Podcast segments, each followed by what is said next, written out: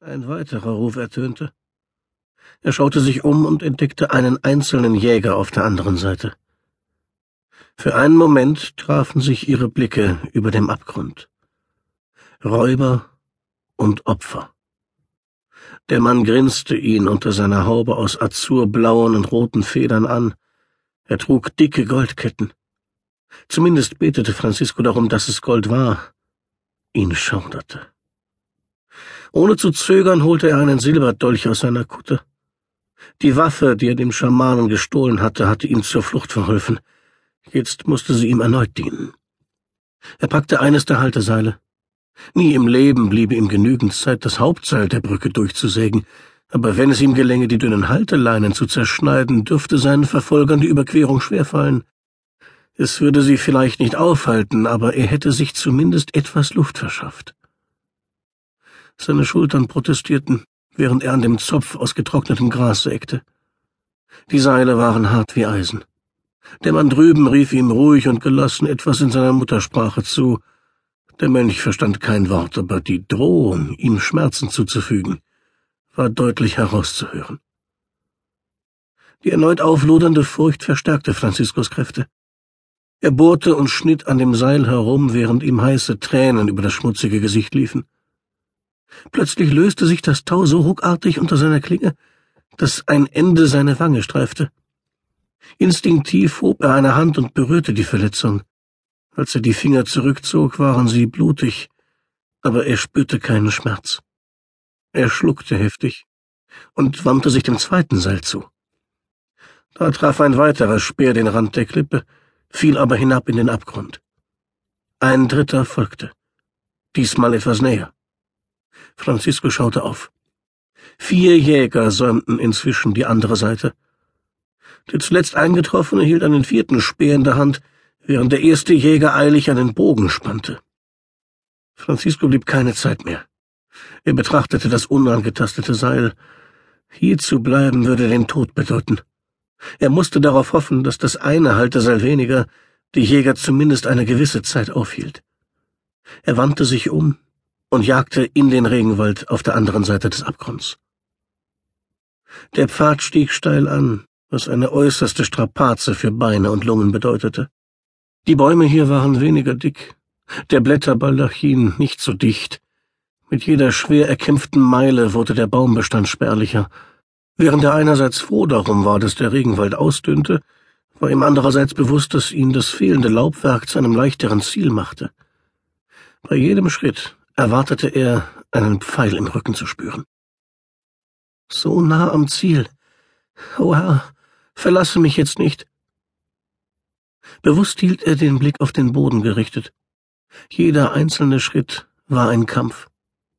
Plötzlich umgab ihn blendende Helligkeit, als hätte der Herr die Bäume eigenhändig beiseite geschoben, um sein Licht auf ihn herabscheinen zu lassen. Keuchend hob Francisco den Kopf. Selbst eine so einfache Bewegung fiel ihm schwer. Noch ein einziger Schritt, und der Regenwald lag hinter ihm. Ungehindert strahlte das Licht der aufgehenden Sonne über die roten und schwarzen Felsen des kahlen Berggipfels. Sogar für ein Dankgebet war er zu schwach. Mühsam kletterte er auf allen Vieren durch das letzte Unterholz zum Gipfel hinauf. Es musste dort geschehen, an ihrem heiligen Altar. Er weinte jetzt, verschloss jedoch die Ohren vor dem eigenen Schluchzen. Auf Händen und Füßen legte er das letzte Stück zu dem Granitbrocken zurück. Nachdem er den steinernen Altar erreicht hatte, setzte er sich auf die Fersen und hob das Gesicht dem Himmel entgegen. Er schrie. Es war kein Gebet, sondern ein Jubelruf darüber, dass er noch lebte, und alle sollten es hören. Die Antwort kam prompt. Erneut erschallte das Geschrei der Jäger von der Brücke herauf. Sie hatten den Abgrund überquert und ihre Verfolgung wieder aufgenommen. Francisco senkte das Gesicht. Ringsumher erstreckten sich die zahllosen Gipfel der Anden bis zum Horizont. Einige waren schneebedeckt, doch die meisten ebenso kahl wie derjenige, auf dem er kniete. Einen Moment lang verstand er beinahe, weshalb die Inka diesen Berghöhen so viel Verehrung entgegenbrachten. Hier, inmitten der Wolken und des Himmels, war man näher bei Gott Ein Gefühl der Zeitlosigkeit und eines Versprechens der Ewigkeit schien in dem himmlischen Schweigen zu liegen.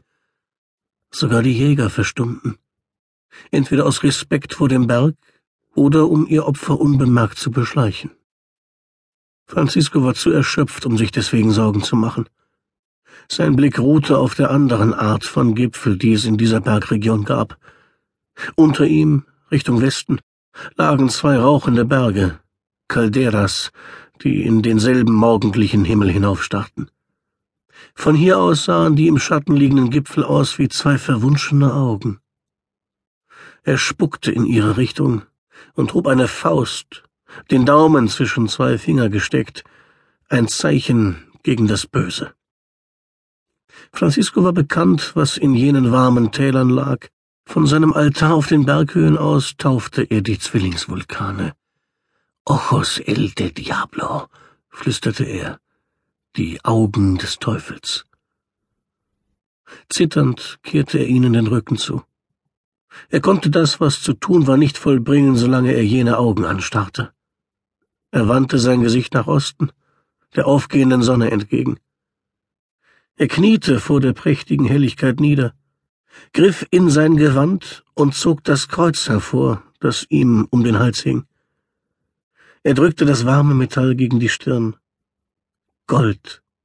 Das war der Grund, weshalb die Spanier sich mühsam durch diese fremden Dschungel gekämpft hatten. Der Traum von Reichtum und Wohlstand.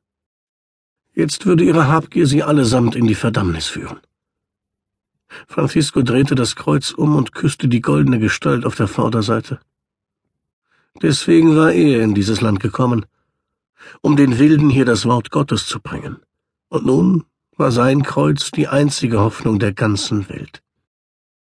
Er strich mit einem Finger über die Rückseite und tastete nach den Einkerbungen, die er sorgfältig in das weiche Gold geschnitten hatte. Möge es uns alle erretten, betete er schweigend und ließ das Kreuz in sein Gewand zurückgleiten, wo es nahe an seinem Herzen ruhte.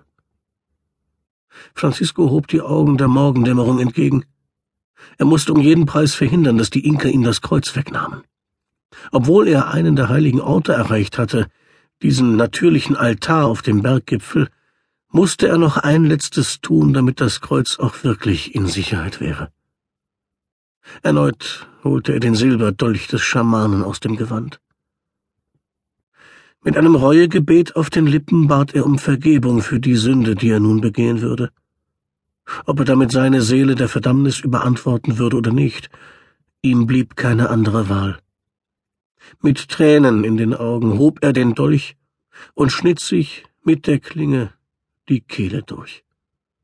Er verspürte einen stechenden Schmerz, dann fiel ihm die Waffe aus den Fingern.